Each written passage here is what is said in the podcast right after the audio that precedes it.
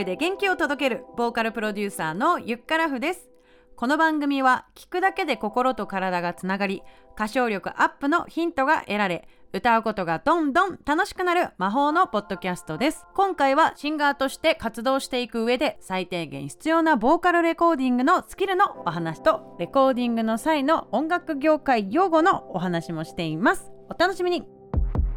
今回は生徒さんからいただいたこんな質問にお答えします。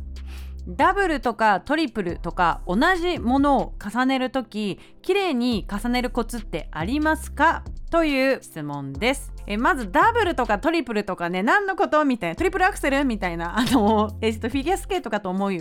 えー、方もいるかもしれないんでそういうところからですね基礎的情報をお伝えしていきたいと思います。まず歌のレコーディングをする場合なんですけれどもこうメインのねメロディー主旋律っていうのは主にこう耳に入ってくるメロディーのことを言います。メインメロディーのことはこの音楽業界ではリードと言います。えっ、ー、と、リードシングルとか、あの、リーダーのリード LEAD と言います。でこのリードっていうのはこう音楽聴いてる時に真ん中で聞こえてくる音なのでセンターど真ん中に配置設定をします。でダブルっていうのがそのセンターで撮ったリードのボーカルテイクと全く同じものを撮るんですがそれを、まあ、例えばレフト左耳で主に聞こえてくるようにですね設定をします。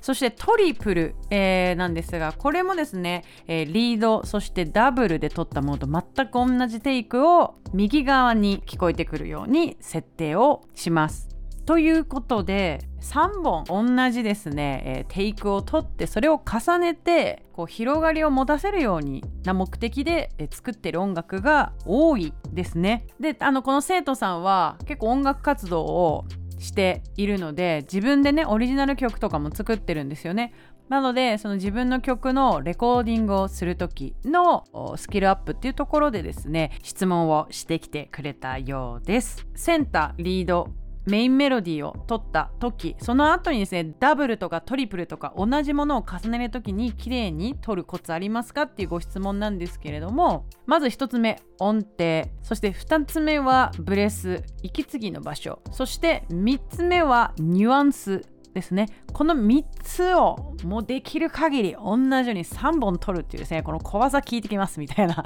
感じなんですけれどね、えーこういうことを意識して取ることによってその後ボーカルテイクのですねあの後処理があるんですけれども それがですねとってもねあの楽になります。でこのボーカルテイクっていうのはボーカリストが自分でやることもあればミックスエンジニアさんにやってもらう場合もあります。自分でボーカルね処理ができる人っていうのは、まあ、ここ揃ってなくてもね、まあ、自分で処理できればいいんですけれどもこれミックスエンジニアさんにお願いする場合っていうのはできるだけ綺麗なデータをですね差し出して次の作業をこうバトンタッチするっていうのがですねやっぱりボーカリストとしてのマナーかなと思います。ちなみにミックスエンジニアさんっていうのはボーカルのレコーディングや楽器のレコーディングの際にマイクのセッティングをしたりとかね。あとはレコーディングがスムーズに進むように、えセットアップをしてくださる。そして録った、えボーカルテイクや楽器のテイクをですねこううまくミックスさせて素敵な音楽に仕上げてくれる、えそんなですね専門家です。音楽プロデューサーと兼任している方もいるんですがそれをですね専門にやられている方もいます、えー、ちなみにですね、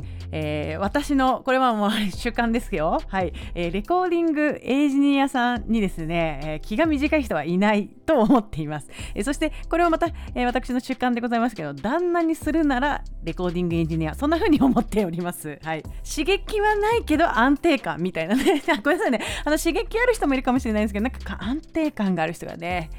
多いように感じております。本当に尊敬です人として。っていう人が今まで私は出会った方は多いです。はい、まあ、裏を返せばオタクということなんだと思いますけれどももう悪口なんてか褒めてんだか分かりませんみたいな。ヒットライン。しかも別にオタクもう悪口な時代じゃないしみたいな。もうもうね まあ、まあ、じゃあ話戻しますね。はい、えー、楽曲をこう仕上げていくってなりますと連携プレーなんですね。まあ個人プレーと見せかけてですね実はチームプレーシルブプレーなわけなんですね、えー、自分で言って笑うなっていう感じなんですですけれども。そうチームプレーシルブプレーなんですけれどもこれを考えた時にですねじゃあ自分があ、まあ、気持ちよく歌う。それがもう大事段階としてはもう素晴らしく大事なことなんですけれどもその後ですねその、えー、エンジニアさんに、えー、自分の声を処理してきれいにしてもらう。その作業をですねいかにスムーズに行うかっていうところもですねチームプレーとしてはすごく大事な要素だと思います。はい、えー、ということも含めてですね自分のボーカルスキルがアップすることによってですね例えばそのエンジニアさんの拘束時間が短くなるとか スタジオが節約できるとかね、まあ、今はご自宅で作業される方がほとんどなのであまりそういうことはあの気にする必要はないと思うんですけれどもやっぱりその、まあ、目に見えないことではあるんですけれども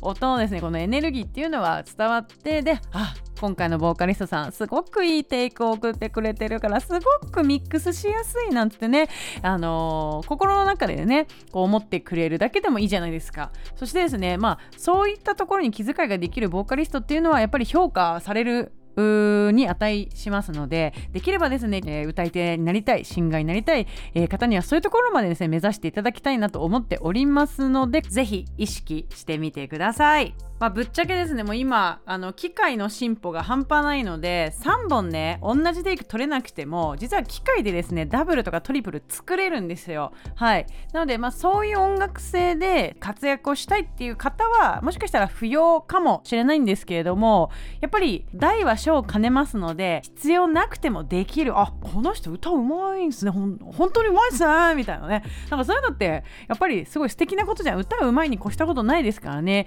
できた上上でそういう機会を使うっていうのはいいと思うんですけどできなくて頼りっぱなしっていうのはですねやっぱりちょっと先輩先輩俺先輩 先輩としてはちょっとやってほしいなって思いますので是非ちょっとトライをしていただければなと思います。あのもちろんあの個人のねレッスンもやってますしみんなでこうクリスマスソングを歌いながらレコーディングスキルミックスマスタリングスキルを上げる講座などもねレッスン用意してますのでぜひ気になる方そしてスキルアップしたい方は受けてみてください。詳細は番組説明欄にリンクを貼っておきますのでそちらからチェックしてください。ちなみに9月30日まではレコーディングそしてミックスマスタリング講座が、えー、早割ということでですね通常3万円のところ2万8000円で受けていただけますので、えー、ぜひお早めにお申し込みください。はい。ということで、58回目の配信いかがだったでしょうか？私いつだろうな、二十歳の時とか、マジでクソ歌下手くそだったから、あの、一緒に作業してた、プロデューサーからイライラがすごい伝わってきた時とか超あった。あ、なんかもっと上手くなんなきゃなとか、なんかどうやったらやんだろうと思って、なんかまあ、悩んでた時もありましたよ。だけど、あの、自分の声をですね、録音する機械、ね、買って自宅でレコーディングできる環境を作ってからは、自分の声にね、慣れて、そして、えー、いろいろね仕事とかもねそれをしていくことによって増えていったのでここはね通過するべきポイントだと確信しておりますもうだいぶね小難しいことしかないと思うんですが一つ一つクリアにして、えー、自分のですね目標歌い手さんそしてシンガーになる夢を叶えていきましょうじゃないか。